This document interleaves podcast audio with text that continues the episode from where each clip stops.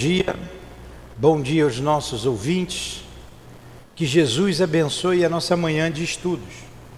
Estamos retornando aos nossos estudos, às nossas lives, para aqueles que não podem vir à nossa casa, ouvir a doutrina espírita, ouvir o Evangelho de Jesus, ouvir a doutrina espírita. Pela manhã, estudamos o livro Memórias de um Suicida como fazemos todos os domingos. E agora, em seguida, estudaremos o Evangelho segundo o Espiritismo. É o capítulo 16. Não se pode servir a Deus e a Mamon. Item 1. Ninguém pode servir a dois senhores, porque ou odiará a um e amará o outro, ou se aprenderá a um e desprezará o outro. Não podeis servir a Deus e a Mamon. Muito bem, vamos fazer a nossa prece. Estamos todos sentindo a falta da nossa irmã Gracildes. Que Jesus abençoe a nossa Gracildes, o Jorge, seu esposo, que não puderam estar conosco hoje aqui, Senhor. Mas vamos para que a obra não pare, para que o esclarecimento, através do teu Evangelho, ressoe aos quatro cantos do mundo a tua palavra, Senhor, a tua orientação para uma vida de felicidade. Felicidade essa que tanto almejamos. Envolva-nos nesta manhã de estudos Permita que os nossos benfeitores nos inspire, nos guie nesse trabalho. Rogamos ao altivo, diretor da nossa casa, que nos ajude. Ele, como diretor, o patrono do nosso estudo do Evangelho, como Allan Kardec, Leon Denis e a coluna de espíritos que sustenta a nossa casa de amor em nome desses espíritos amigos, das nossas irmãs queridas, em nome do amor, em nome do nosso amor, minha querida, minha amada, pedimos a devida permissão a Ti, Senhor, e a Deus acima de tudo, para iniciarmos os estudos desta manhã em torno do Evangelho segundo o Espiritismo. Assim seja. Graças a Deus.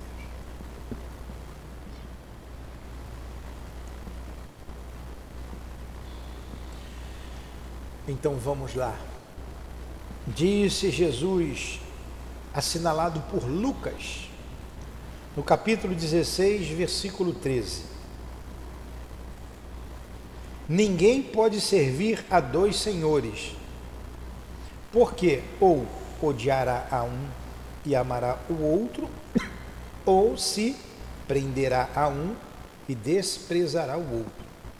Não podeis, ser, não podeis servir a Deus e a Mamon. Entendeu? Você entendeu você? Você entendeu, né? A... Me diz seu nome de novo. Amanda Fernanda. Entendeu, Fernanda? Não, Fernanda não entendeu. Eu vou explicar. Não precisa dizer que entendeu só para me agradar. A gente explica. Eu levei muitos anos para entender tudo isso, muitos anos. Não entendi de uma hora para outra. E continuo. E...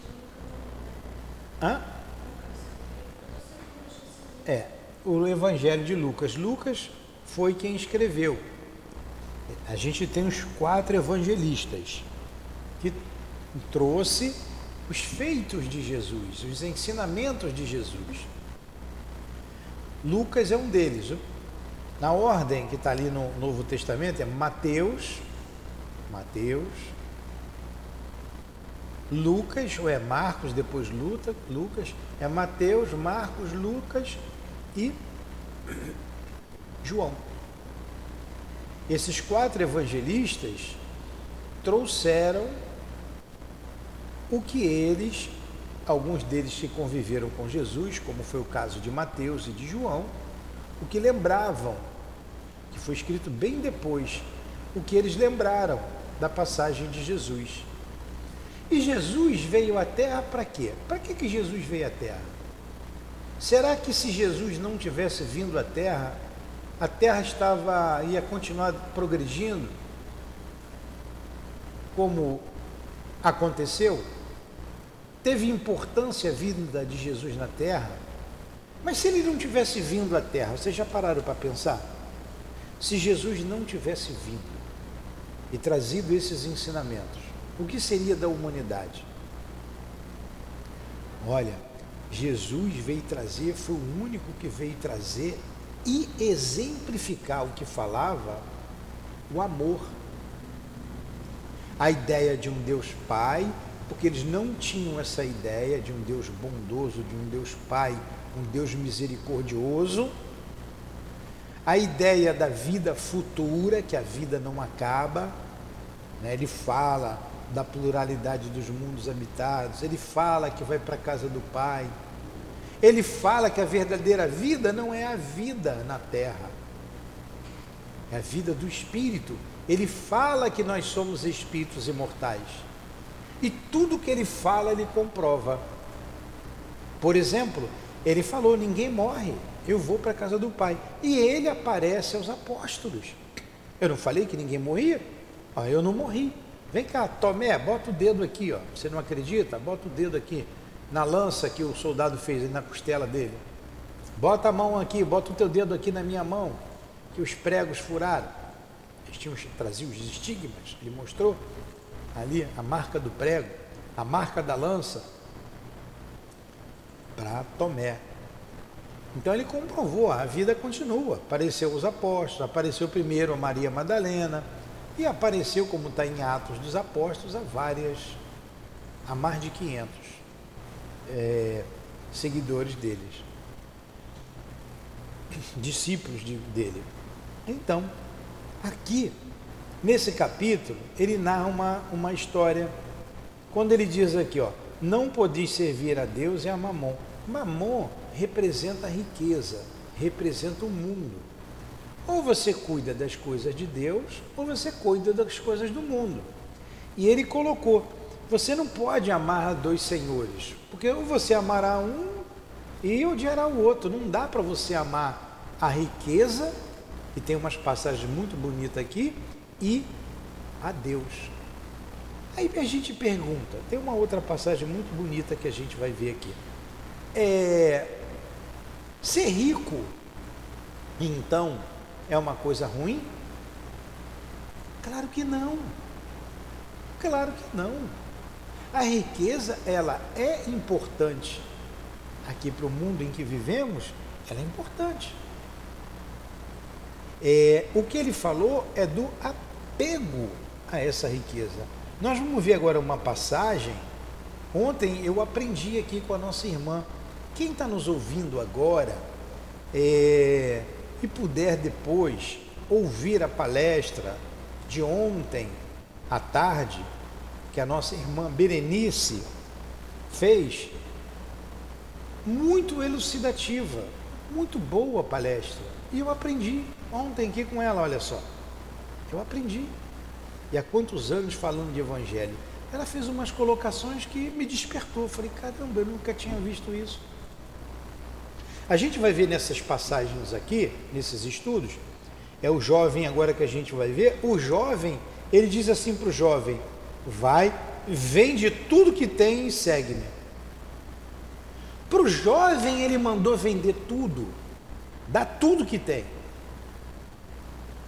E nós vamos ver também nesse capítulo 16 aqui, depois, que a visita que ele faz à casa do cobrador de impostos, Zaqueu, ele, Zaqueu, é para ele a metade, você dá, dou a metade do seu, dos meus bens. A metade para Zaqueu já estava bom. O outro teve que dar tudo. E ela colocou aqui ontem. E eu fiquei, caramba, eu não tinha visto isso. Você ser, você possuir a riqueza é uma coisa e você ser possuído pela riqueza é outra coisa. O jovem rico aqui que nós vamos ver, ele era possuído pela riqueza, então ele tinha que se desprender de tudo. Zaqueu não, Zaqueu possuía a riqueza. Era diferente. Como ele era cobrador de impostos e o cobrador de imposto nem sempre era justo, ele não era justo. Ele cobrava o imposto para pagar a César e tirava o dele. Ele tirava o dele. Ele, às vezes, cobrava mais até do que deveria. Ele tirava o dele. Então, o que, que ele fala? Ele, ele vai dizer assim: Ah, vou dar. Met, é, met, é, se eu. Nós vamos ler, mas vamos lá. Se eu causei dano a alguém, devolverei três vezes mais e vou dar a metade da minha riqueza aos pobres. Olha só, ele se conscientizou do erro. Então ele precisou doar. E então Jesus diz, né? Bem-aventurado seja, a gente vai ver como é que ele falou lá, né? Que a felicidade entrou nessa casa, Jesus, Deus entrou nessa casa. Então, Jesus vem trazer uma, uma, uma visão diferente de vida, de felicidade. É a felicidade da alma do espírito. Aquele que é apegado a um bem material, como é o caso do jovem que a gente vai ler, ele é possuído pela riqueza. E aquele que tem a riqueza, ela deve produzir, como produz, empregos. Né? Quantas pessoas são desprendidas e nos ajudam tanto? Ó, sem a ajuda das pessoas, como está aqui nessa casa? Nenhum aluguel tem, a gente tem condições de pagar. A gente precisa. E graças a Deus, pessoas bondosas nos ajudam, que eles ganhem muito mais. Aí vamos lá. Aí ele diz assim: ó, ninguém pode servir a dois senhores, porque ou odiará um e amará o outro, ou se prenderá um e desprezará o outro. Não podeis servir a Deus é mamão. Como que eu vou servir a, a alma, as coisas do, de Deus, do Espírito, se eu amo as coisas do mundo? os prazeres carnais. O nome já está dizendo prazer, dá prazer. E se eu vivenciar somente os prazeres e me chafurdar nas paixões, nas paixões ruins, porque tem paixões boas, nas más paixões, é, eu degrado, eu me degrado eu me degrado. Porque eu vou buscar sempre os prazeres da carne, do mundo, mas eu não sou a carne. Um dia a carne apodrece, o corpo morre. E como eu vou ficar se eu vivi apenas os prazeres da carne? Por isso que ele disse: ou você amará um e odiará o outro, não dá para servir os dois. Ah, então é proibido você ter prazer? Não. O prazer faz parte. A paixão vil é que degrada. Se não tivesse prazer no sexo, ninguém ia ter relação sexual. Se não tivesse prazer em comer, ninguém comeria. Entendeu? Então Jesus vem trazer uma, dar uma rota, um, um norte para todos nós. O Evangelho é a, uma bússola, uma bússola para a gente não se perder na vida. O livro dos Espíritos é o manual de sobrevivência e o Evangelho é a bússola. Então ele está dizendo, não dá para servir os dois senhores. Aí ele vai contar a passagem, né? a parábola, como ele gostava de fazer as parábolas. Que não é uma parábola. Aqui é uma passagem, não é uma parábola. É uma passagem com o jovem. Olha o que diz o jovem. Eu gosto muito dessa passagem, sabia? Dessa narrativa, dessa, dessa narração aqui. Então, um jovem aproximou-se de Jesus e disse: Bom mestre, que bem devo fazer para adquirir a vida eterna? Olha só, o jovem já chegou, bom mestre, já chegou mal, que Jesus vai repudiar essa, é, é, a, a, o adjetivo de bom. Jesus nos mostrando aí a importância da humildade. Então Jesus não se considerou bom. Nós vamos ver. E o jovem, ele quer logo o reino dos céus, ele quer logo a vida eterna, ele quer o ápice, ele quer o ápice, ele quer o, o topo, né? Então o jovem aproximou-se de Jesus e disse: Bom mestre, que bem devo fazer para adquirir a vida eterna? Jesus lhe respondeu: Por que me chamas de bom? Apenas Deus é bom. Se queres entrar na vida, cumpre os mandamentos. Que mandamentos? Pergunta o jovem. Disse-lhe Jesus: Não matarás, não cometerás adultério, não furtarás, não prestarás falso testemunhos, honrará teu pai e tua mãe, e amarás o teu próximo como a ti mesmo. Ó. Jesus fala dos mandamentos, da lei de Moisés. E ele dá logo uma resposta ali: Não me chame de bom. Por que, que me chama de bom? Bom é Deus. Bom, apenas Deus é bom. Por que, que a gente quer se considerar bom, né? Olha a humildade de Jesus, a humildade. E ele é bom, para a gente ele é bom. Bom, né? ele é bom, muito bom. Né? Muito bom. É um espírito guia da humanidade, o sacrifício que ele veio fazer à terra. Eu, no início, eu desviei um, um pouquinho quando eu perguntei se Jesus não tivesse vindo e não tivesse dito essas coisas, falado da imortalidade. Olha como se discute hoje, se discute tanto sobre, é, sobre Deus, sobre a vida futura, sobre a vida da alma. Todas as religiões já têm a mediunidade. É o Espírito Santo nas igrejas evangélicas e católicas falando. Por isso, a doutrina espírita é o futuro das religiões. Esses conceitos terão que ser vivenciados por todas as religiões e os finais dos tempos estão aí. E dentre outros conceitos da reencarnação, da comunicabilidade que já está tendo né, com o Espírito Santo e da pluralidade dos mundos habitados, e dentre outros e outros conceitos aí fundamentais. E o principal deles é a imortalidade da alma. E essa questão de uma pena eterna no futuro. Ou você vai para o céu ou você vai para o inferno. Acho que nem mais os evangélicos acreditam nisso. Estão caminhando para uma ponderação nas ideias. Né? Se Jesus fala que manda perdoar 70 vezes, 7 vezes e Deus não perdoa, se o amor de uma mãe que vê o seu filho, mesmo condenado por um mal que fez preso, ela chora por ele, ela vai visitá-lo, ela quer a liberdade dele. Por que, que Deus é mais cruel do que uma mãe? Então, o amor de uma mãe é superior ao amor de Deus, o Criador? Então, a humanidade estaria ainda em mundo, num mundo primitivo, se não fosse a vinda de Jesus. Ele dividiu a humanidade antes e depois dele antes e depois. Então ele continua aqui. Olha só, que o, que o, o que o jovem responde, esse jovem era virtuoso. Ele era melhor do que eu e você e você e todos nós juntos.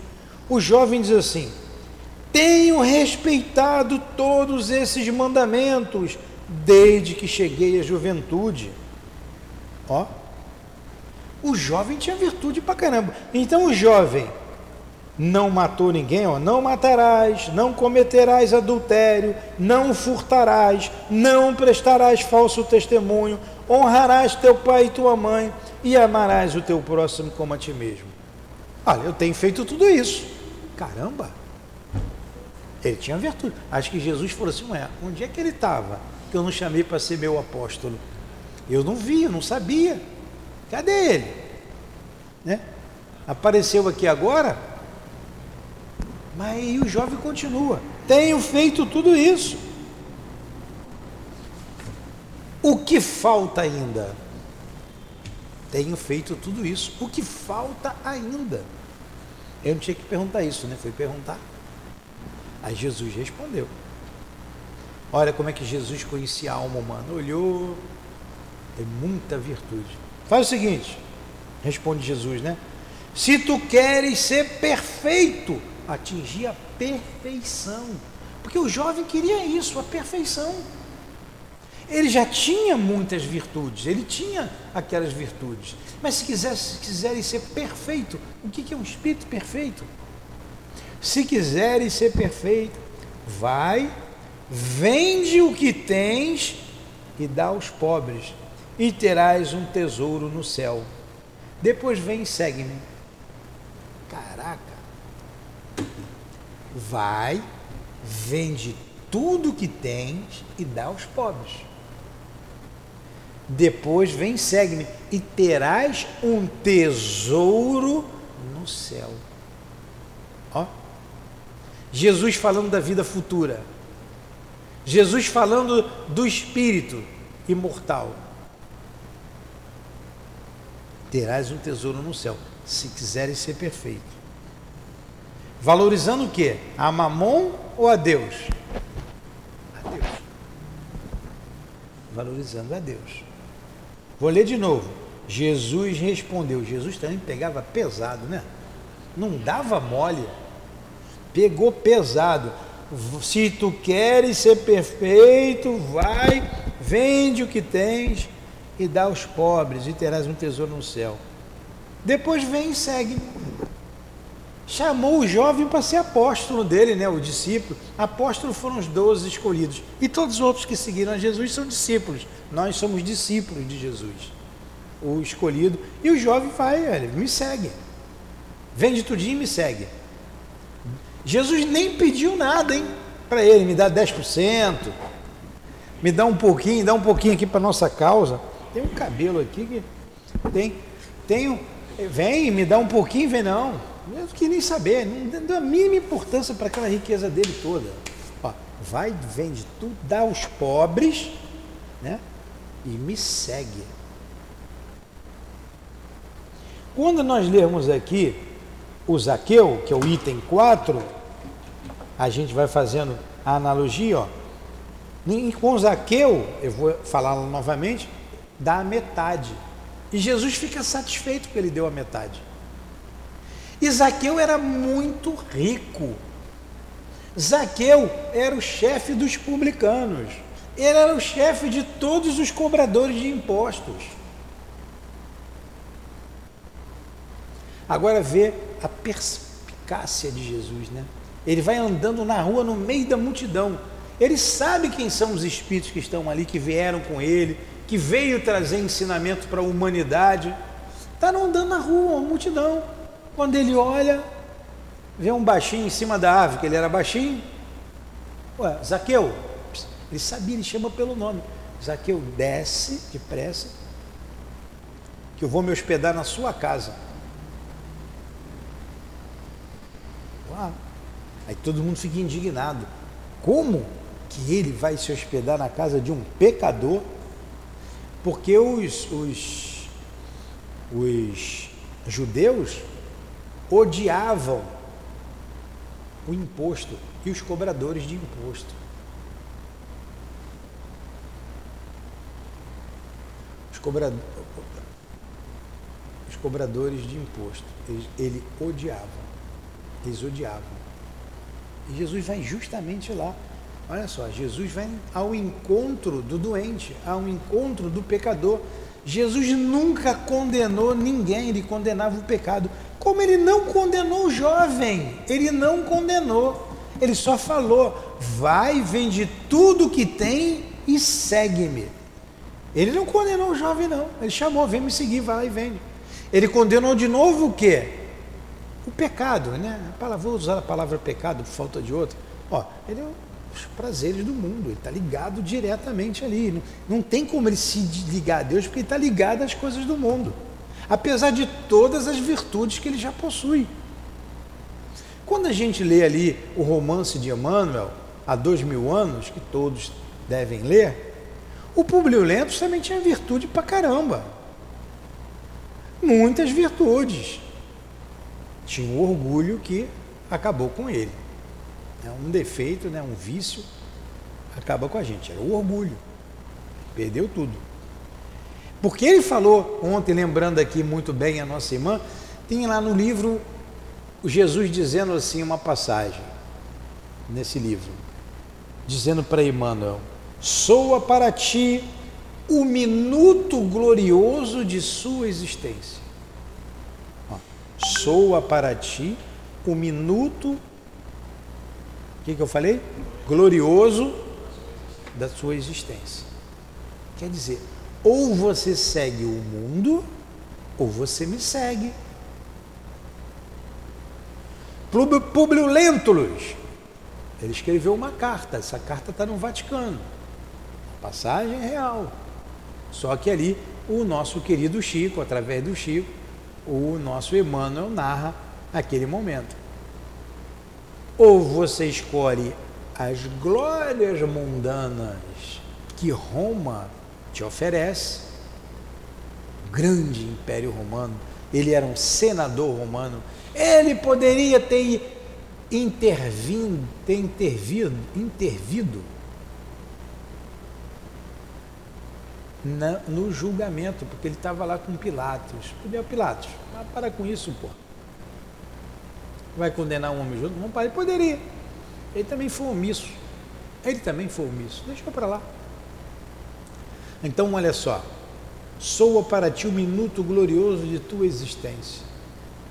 O mundo, as glórias do mundo ou as glórias de Deus. E Públio Lentos, quem lê a história, vai vivendo, que a gente vivencia, né? um livro, um romance gostoso, um livro gostoso, você, você se torna também um personagem. Putz, Guilherme, vamos por aqui. Ele escolhe o mundo. Ele escolhe o mundo. E com isso, se aparta, se separa do seu grande amor, que era Lívia, que escolheu Deus, o caminho de Deus. Ele se separa do filho que ele tanto buscava, que foi sequestrado, e continua reencarnando até hoje. Né? Diz que o Emmanuel está reencarnado. E a gente vê a grandiosidade desse espírito como Emmanuel. Como Emmanuel.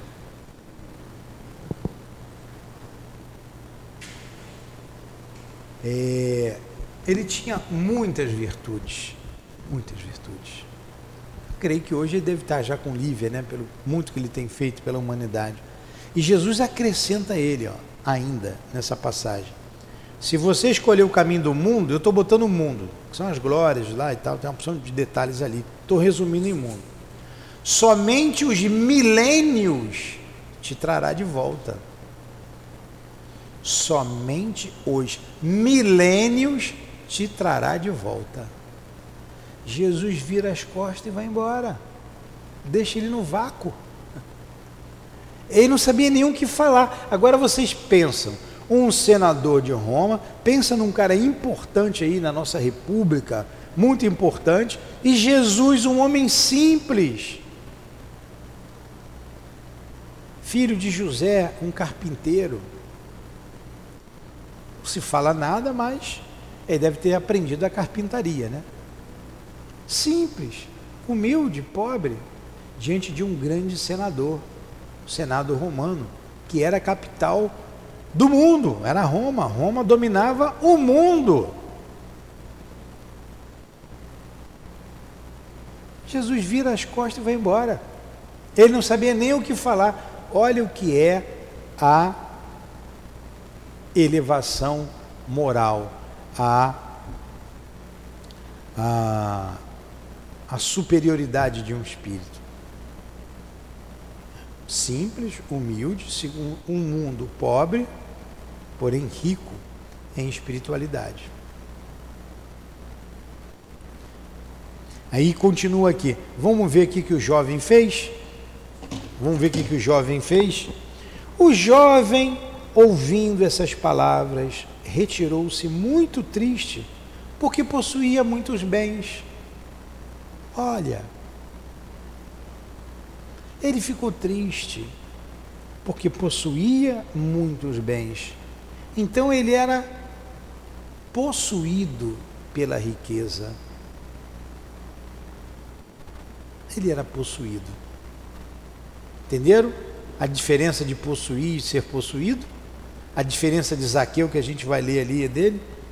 foi embora muito triste porque possuía muitas riquezas.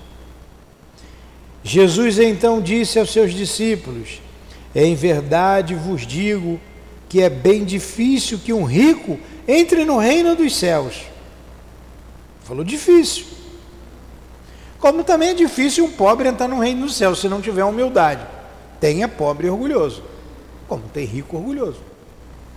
Tem rico humilde, tem pobre humilde.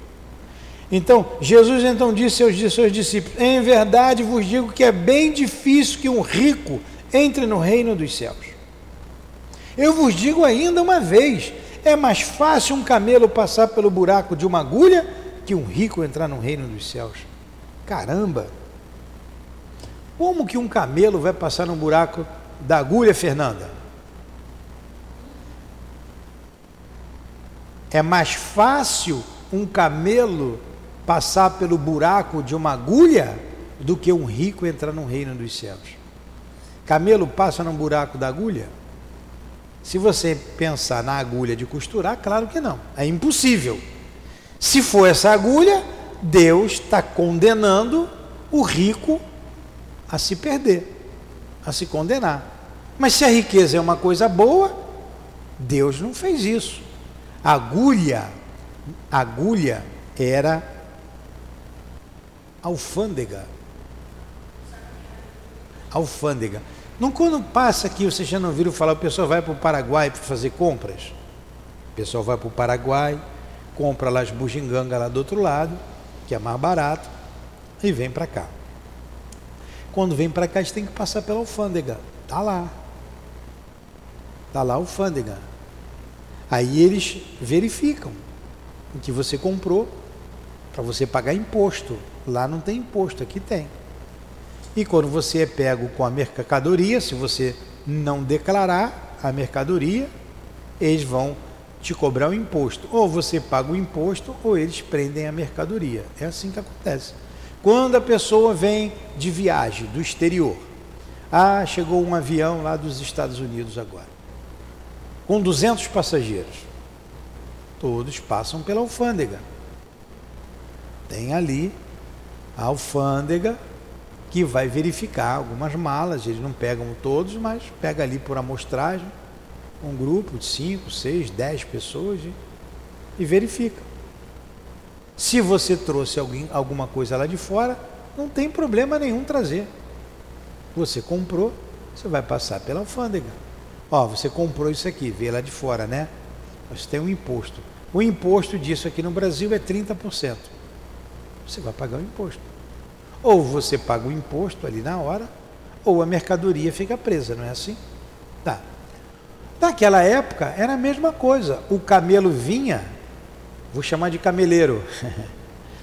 o cavalo tem o cavaleiro, tem o cameleiro. Vem lá o homem com o camelo, cheio de bugiganga, trazendo coisas de fora, tecidos, uma porção de coisas. E ali na alfândega, ele precisava tirar tudo do camelo, porque o camelo cheio daquela eu não sei o nome, tá? Eu não sei se é cameleiro mesmo, eu estou usando esse nome. Eu não sei da, da, do nome que se dá. Um cavalo se dá o nome de cela, né? Tem uma cela para o cavaleiro sentar e ali ele coloca o pé, os pés, enfim. O camelo também vem lá com a sua cela, que eu não sei o nome, aqueles arreios todo, e ali vinha cheio de coisas penduradas. Ele tinha que tirar tudinho, o camelo passava o camarada analisava a compra e cobrava o imposto. Por isso que Jesus disse: é mais fácil o camelo passar no buraco da agulha do que o reino entrar no reino dos céus. Que o rico entrar no reino dos céus. Aquilo que é, aquilo que é agulha. É, depois o Kardec vai falar é, da palavra camelo, tinha um outro significado também. A palavra camelo é igual você tem aqui uma palavra com vários significados. Ó, você está sentado com uma blusa de manga curta. Você está com um casaco aí de frio, está com uma blusa de manga comprida. Eu acabei de chupar uma manga.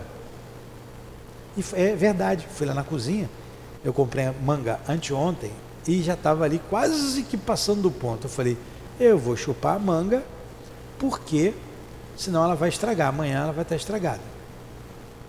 Eu chupei a blusa de alguém lá? Não. Qual foi a manga que eu chupei? A fruta. Então, manga, manga. O Botafogo, o glorioso, tinha um goleiro chamado Manga. Bom goleiro. Grande goleiro. É do meu tempo. A galera hoje não lembra. Manga, goleiro Manga. Então, Manga é um nome próprio. Manga, nome próprio. Manga de camisa. Manga, fruta. Tem mais algum sentido para manga? Hã? Você fica mangando deu?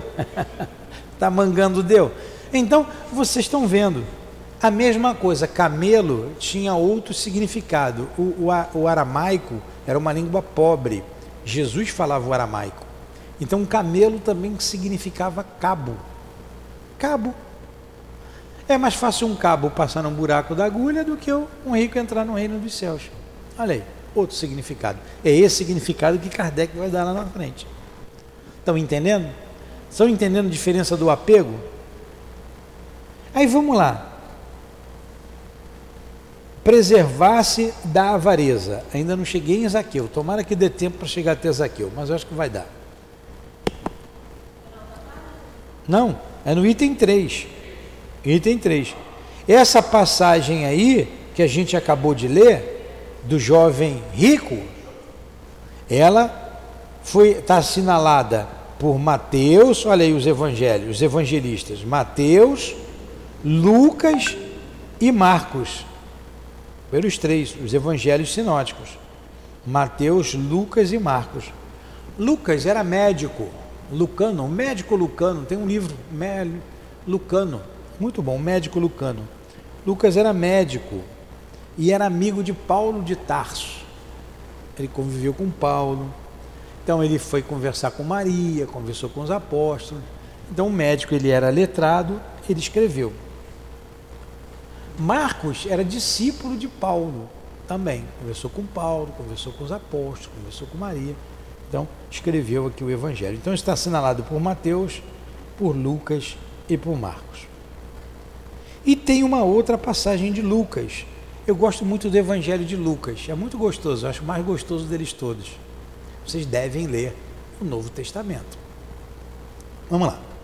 Então, um homem falou do meio da multidão: Mestre, ó, esse negócio de dinheiro, de poder, de bens, é desde que o homem é homem, hein?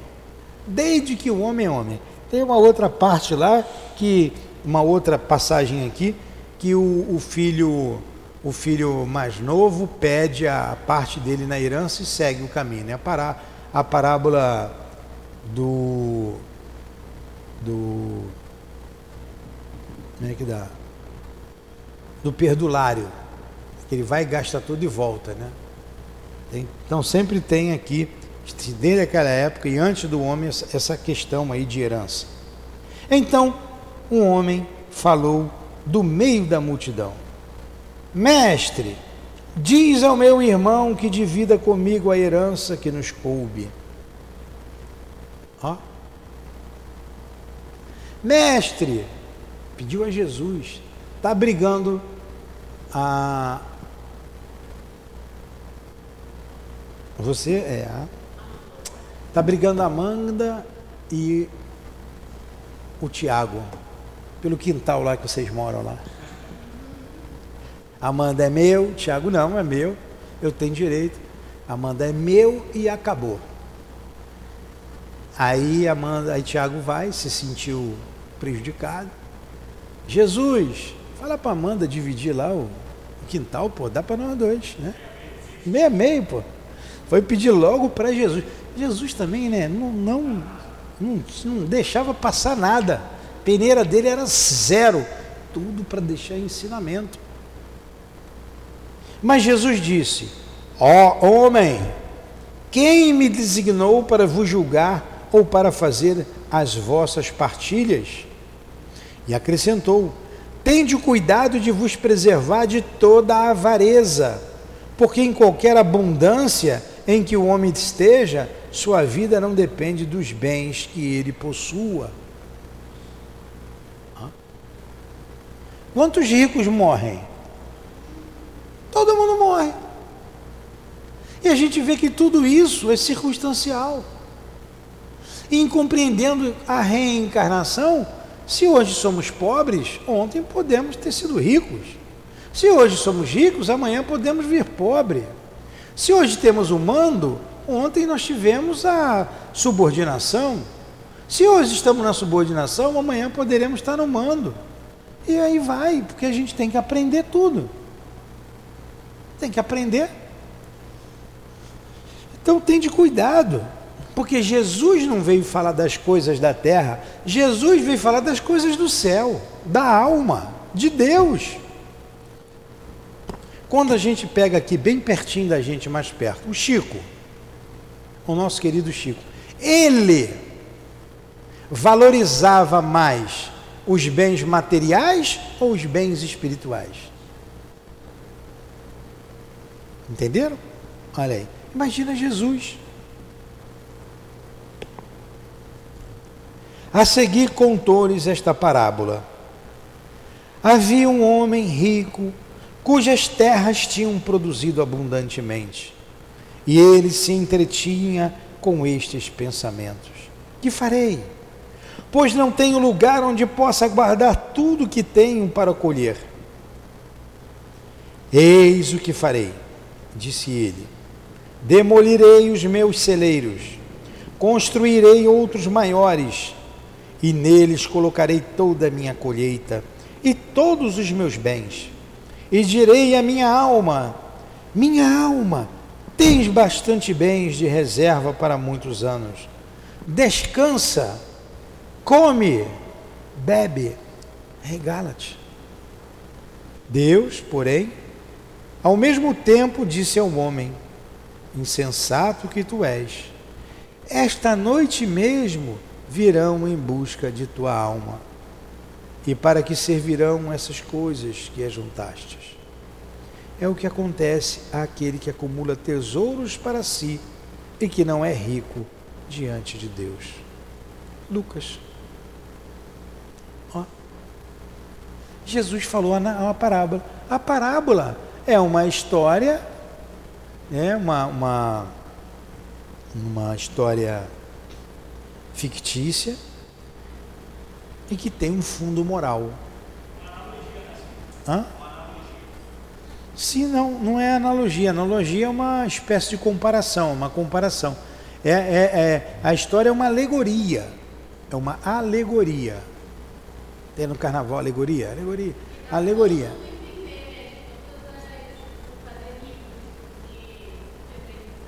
É. Então, é uma alegoria que tem um fundo moral. Isso é uma parábola. Então Jesus pegava as coisas simples deles que eles tinham lá, ó, ele colheu, ele plantou, colheu muito. Se fosse hoje um homem muito rico, eu tenho muito rico, sou muito rico, eu tenho muito dinheiro. O que, que eu vou fazer com esse dinheiro todo? Já sei. Vou botar, vou transformar tudo em ouro, vou comprar ouro, que o ouro não desvaloriza, ou, ou vou botar tudo na minha casa, vou botar, construir um cofre forte, vou devagarinho, dá para eu viver em abundância o resto da minha vida. Se fosse hoje, pegando um exemplo aqui, algo fictício. Aí Deus vem e fala, ó, para que isso? Para que tu vai guardar isso tudo? Para que tu vai guardar a tua riqueza toda? Para que tudo isso que você tem? Essa noite, tu vem para cá. Lembra da morte lá, da morte, né, com a foice? Para quê? Olha o ensinamento. Olha o ensinamento. Você acumulou riquezas na terra e as do céu. E as do céu. Ah, então é proibido ser rico? De novo me perguntamos. Claro que não. Você tem que cuidar dos dois lados. Dos dois lados. Aí ele continua aqui, ó é, na parábola de Zaqueu, para a gente terminar, que eu queria chegar no Zaqueu. Tem mais coisas para a gente falar dessa parábola. Como semana que vem a Gracildes volta, eu peço para ela começar de novo, porque a gente sempre analisa de pontos de vista diferentes. A gente deixa ela correr, começar o capítulo 16, né? Tendo entrado em Jericó, Jesus atravessava a cidade. Havia ali um homem chamado Zaqueu, chefe dos publicanos e muito rico, que, tendo vontade de ver Jesus para conhecê-lo, não conseguia por causa da multidão, pelo fato de ser de estatura muito baixa. Peraí, não dei a pontuação, a entonação correta. Havia ali um homem chamado Zaqueu, chefe dos publicanos e muito rico, que, tendo vontade de ver Jesus para conhecê-lo, não conseguiu por causa da multidão, pelo fato de ser de estatura muito baixa. Então correu adiante e subiu em um sicômoro. Sicômoro era uma árvore lá, né? É, uma figueira, figueira de faraó, uma árvore que tinha. Para vê-lo, pois Jesus deveria passar por lá. Chegando àquele lugar, Jesus dirigiu seu olhar para o alto e ali o viu e disse-lhe: Zaqueu, desce depressa, porque é preciso que eu fique hoje na tua casa. Zaqueu desceu rapidamente e recebeu com alegria. Vendo isso, todos murmuravam, dizendo: Foi hospedar-se em casa de um homem de uma vida. Tem até aquela música que as mães gostam de cantar, como o Zaqueu, né? Quero subir.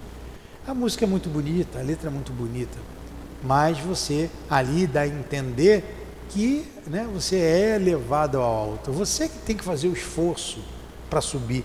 Zaqueu fez o esforço de subir na árvore e ser visto por Jesus.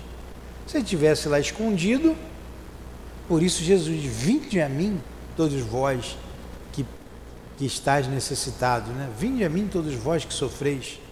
Zaqueu foi até ele, porque no fundo Zaqueu era uma alma sofrida. Se não fosse, ele não ia procurar Jesus. Ele ia dar a mínima. Eu sou rico. Eu tenho o que eu preciso. Para que eu vou procurar esse miserável que passa aí? Esse profeta. É o que diziam os ricos. Não. Então ele tinha uma necessidade em sua alma. Ele foi buscar Zaqueu. Ele foi em busca de Jesus. Zaqueu foi em busca de Jesus. Jesus viu, opa, desce daí que eu vou na sua casa. Aí vocês vejam a língua, a língua, a hipocrisia. Adora falar mal da vida dos outros, né? Apontar os outros, ó. Ele foi, a multidão dizia, ele foi hospedar-se na casa de um homem de uma vida. Poxa, como se todo mundo ali fosse puro. Quando a gente fala mal da vida alheia, a gente está dizendo assim, ó, eu não faço isso que ele faz. Mas às vezes a gente faz coisa pior. Às vezes a gente faz coisa pior, ou fez coisa pior. Quem fala mal de mim,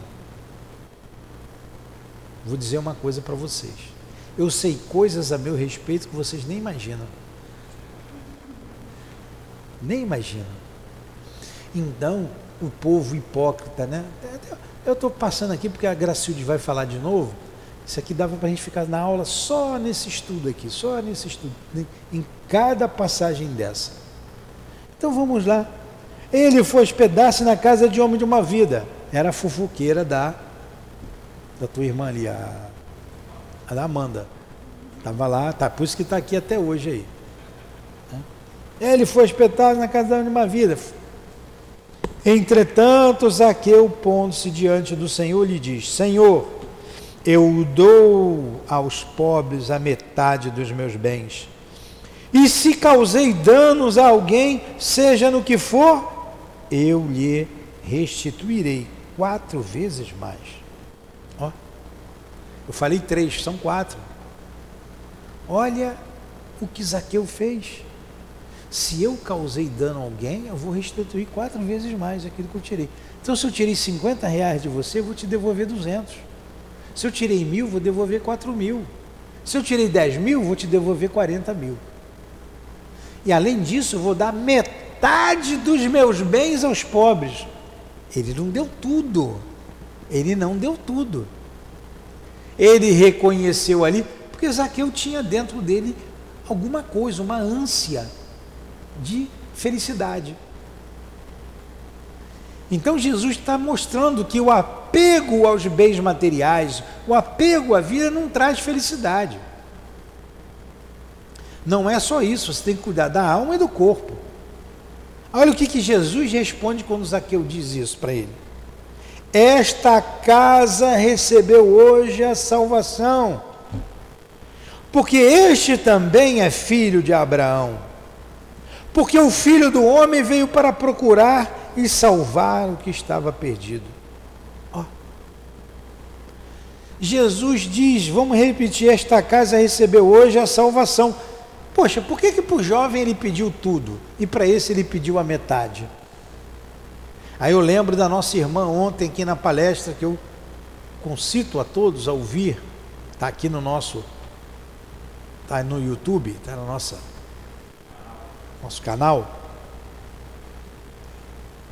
A, na época, Joana, que vai seguir Jesus, Jesus não, ó, vai seguir lá, me segue cuidando do seu marido, cuidando da sua família seu marido, sua família em primeiro lugar. Me segue de lá. Para Pedro, o que, que ele faz? Larga tudo que tem, vem e segue-me. É a necessidade de cada um. Qual a minha necessidade? Qual a minha necessidade? Quem tem que responder sou eu mesmo. Por isso eu tenho que parar meditar. Eu preciso meditar. Eu preciso pensar. Eu preciso me conhecer. Ela coloca bem ali também, né? A gente relembra. Paulo de Tarso não mudou de uma hora para outra. O choque ali da morte da, da, da sua amada, Abigail, mexeu com a vida dele. Mexeu com a vida dele. Aí ele vai ao encontro de Zacarias para matá-lo. E na estrada de Damasco ele vem ver Jesus. Jesus aparece para ele. Aí cai do cavalo, aquela história toda. Mas o que Paulo de Tarso faz? Ele era um homem rico. Vinha de uma família rica e nobre. Ele seria, ele era um doutor da lei e tinha tudo, como era jovem e forte, tinha tudo para ser o chefe dos fariseus, como era Caifás. Tinha tudo. O que, que ele faz? alguma coisa diferente aconteceu na minha vida. Ele vai para o deserto. Ele fica lá um tempão, ele fica lá quatro anos no deserto trabalhando com as próprias mãos, fazendo tenda para os peregrinos. Tenda, que precisava de tenda no deserto, ele vai para lá. Ele medita. Ele para para pensar lá, ele tem tempo para pensar. Então nós temos que ver nossa, na nossa estrada de Damasco é qual a minha necessidade? É dar tudo? É dar metade? É cuidar da minha família? é vir para o centro, cada um ele deu aqui a necessidade. Tem que vir para o centro sim. Tem que cuidar da família também. Mas onde encontrar o caminho? O caminho do meio? Só eu que vou saber. Cada um sabe de si. Às vezes a gente aqui lamenta a pessoa largar tudo por um motivo ou outro. Às vezes a gente vê que a pessoa tem que cuidar mesmo da vida dela. Não cabe a nós dizer. Jesus mostrou, deu vários exemplos. De acordo com a necessidade de cada um, nós vamos seguir de acordo com a nossa necessidade. Então não vai dar mais tempo da gente analisar, tem mais coisas aqui para a gente ver nessa passagem de Zaqueu, mas o nosso tempo terminou. Foi bom estudo, né? Graças a Deus. Então vamos agradecer a Deus. Eu vou, não esquece de pedir a Gracilde. Ela reiniciar mais um estudo. Estudar é muito bom E a gente precisa se fortalecer estudando. Amigo Jesus, muito obrigado pelo teu evangelho esclarecedor, escrito há tantos séculos, escrito há milênios pelos evangelistas, pelos apóstolos, teus seguidores, mas tão onipresente em nossas vidas, tão atual. Estamos no mundo diante de tantas facilidades.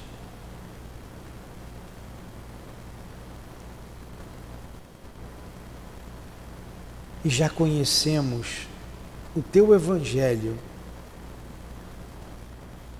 para nos fazer pensar e escolher o melhor caminho. Obrigado, Senhor, pela doutrina espírita que nos mostra esse caminho com mais segurança, à luz da doutrina espírita.